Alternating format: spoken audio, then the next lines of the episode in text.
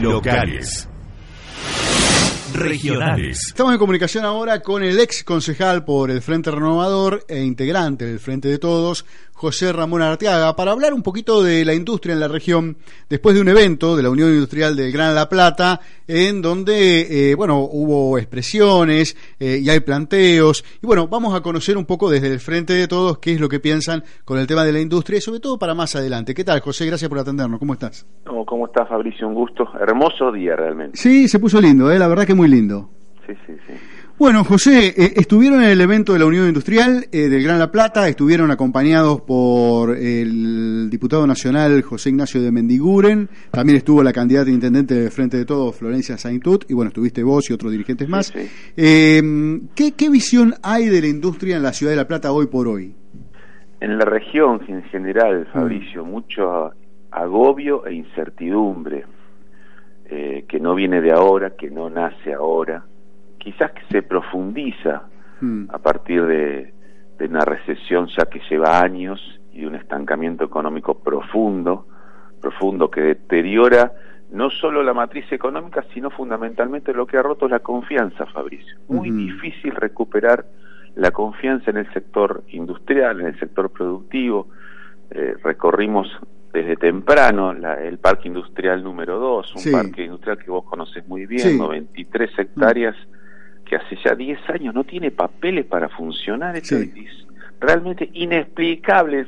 Florencia y, José Ignacio se miraban mm. como diciendo, eh, ¿y qué pasó acá? ¿No es cierto? Porque digamos, no, no es una cuestión económica, una cuestión de gestión, ¿no? Sí, eso lo contás y no te lo creen. Exactamente, no, no, no. Y a partir de ahí, bueno, eh, compartimos situaciones, momentos, muchos tienen que ver con la economía, a ver, mm. nadie va a invertir en un esquema económico con una tasa de interés que supera el 80%, no hay mm. inversión posible, este, y hasta tanto no se ordene la macro, realmente, y ahora en este tiempo de elecciones, Fabricio, vos sabes bien que mm. hay un parate absoluto esperando a ver, bueno, ¿y cómo sigue esto a partir de diciembre? Esta, esta es la situación en general, una falta de, consumo mayúscula en función de, no haber capital en la calle, al no haber capital nadie consume y, si no y si el, comerciante no vende, el industrial no produce, digamos, de alguna manera esta es la síntesis, una jornada muy buena en altísima calidad por parte de la Unión Industrial quien ha puesto este, expositores de altísimo nivel técnico y profesional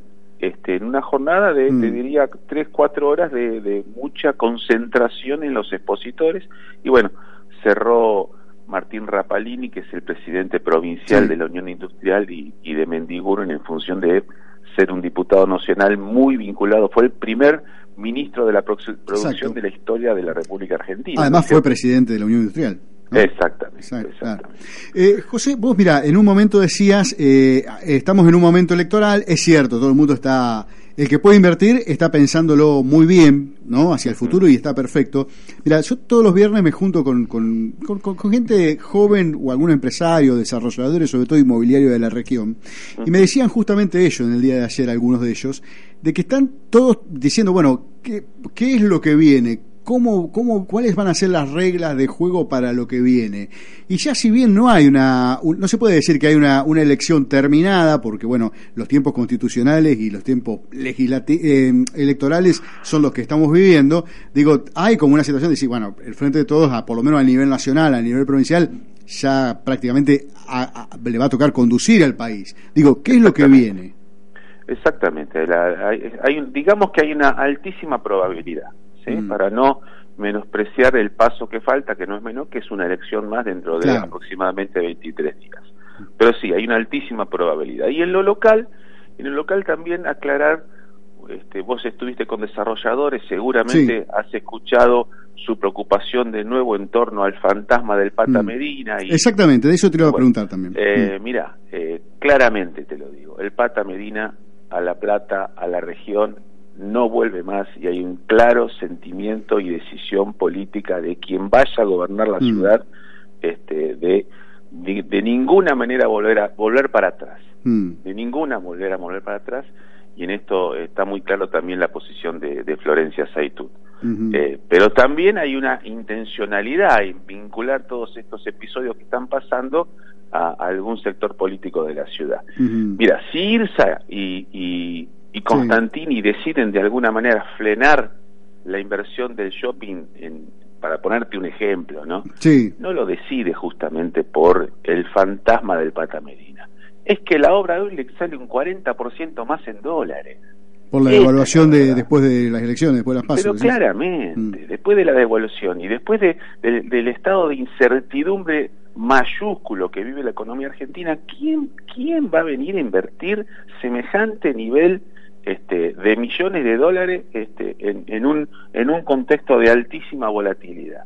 Bueno, esto es lo que frenó, te pongo el ejemplo de mm. IRSA porque es lo más... Sí, sí, lo que hemos hablado de la mañana y después vamos a hablar acá justamente de ese programa y yo te lo iba a preguntar, sí, tal cual. Ah, este, Bueno, digo, ¿qué, ¿qué esperamos y qué esperan los sectores productivos, comerciales, industriales? Mm. Sensatez, sentido común, reglas de juego claras, previsibilidad, certeza, digamos, un, un esquema económico que se mantenga en el, en el tiempo, que se mantenga en el tiempo, pero que ponga el acento en la producción y no en la timba financiera, Fabricio. ¿Eh? Que producir, comercializar, vender y consumir no signifique una odisea. ¿eh? Eh, esto es lo que espera el sector que genera empleo en la región, de alguna manera. Una macroeconomía estabilizada, orden, autoridad, reglas de juego más que claras, más que claras, este, y un gobierno que vuelva a reconstruir la confianza, fundamentalmente un gobierno con un equipo económico sólido, sólido, mm. que vuelva a construir la confianza. Esto es lo que eh, se espera, esto es lo que se pretende, eh, son momentos de definiciones, entre, mm. claramente entre noviembre y diciembre va a haber un nuevo gobierno nacional, provincial y quizás también seguramente local, este, con una misma sintonía y una misma, un mismo eje conductor, Fabricio, que es la generación de empleo genuino, sobre todo para el Gran La Plata.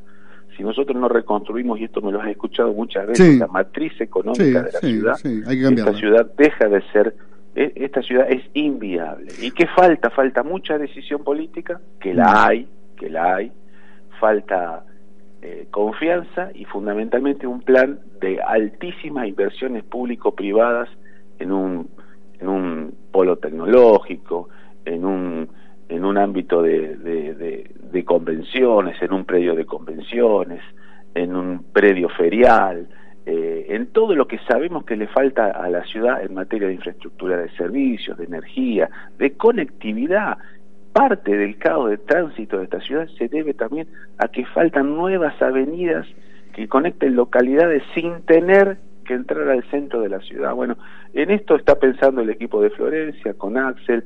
Este, vamos a tener la visita de, Alberto, de Sergio Massa la semana este, que viene seguramente, así mm. que este, faltan los pasos finales de una campaña, pero fundamentalmente empezar a esbozar también y a ser muy claros en las medidas económicas que la ciudad necesita.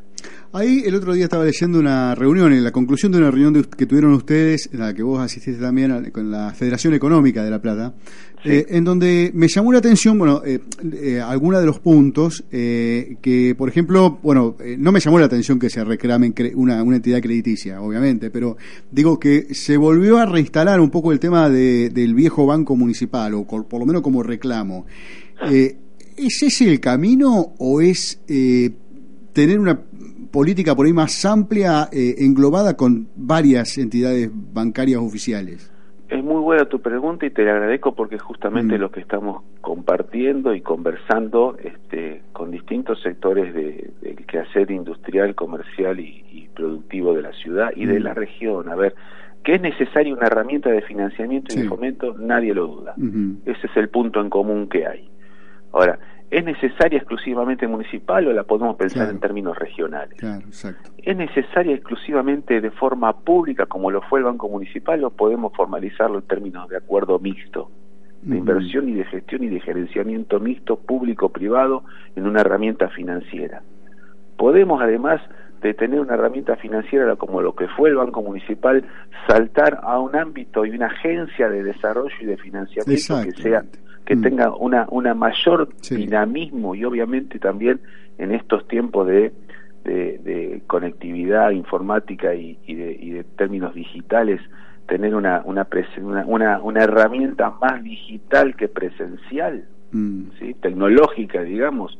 Este, el gran desafío del comercio hoy, Fabricio, vos lo sabés muy bien, lo investigaste, tenés interlocutores muy válidos en este tema, el gran desafío es cómo afronta el, el, el comercio digital, ¿no es cierto? Bueno, las entidades financieras también han dejado de ser presenciales para tener fundamentalmente un, un eje en esta temática.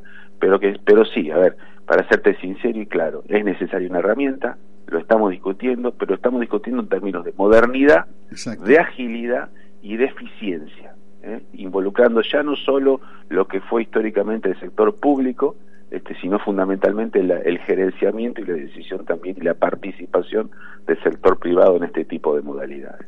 Tal cual, exactamente. Por, por ahí es más útil para la región una buena coordinación y, y además el Estado fomentando eh, posibilidades de garantías o, cuestiones de movilidad financiera que también hasta la banca cooperativa puede intervenir. Digo, hay muchísimas herramientas acá. Vos has dado en la tecla, digamos, ya no es el viejo banco municipal porque fíjate además que ya no existen más estamentos municipales de financiamiento.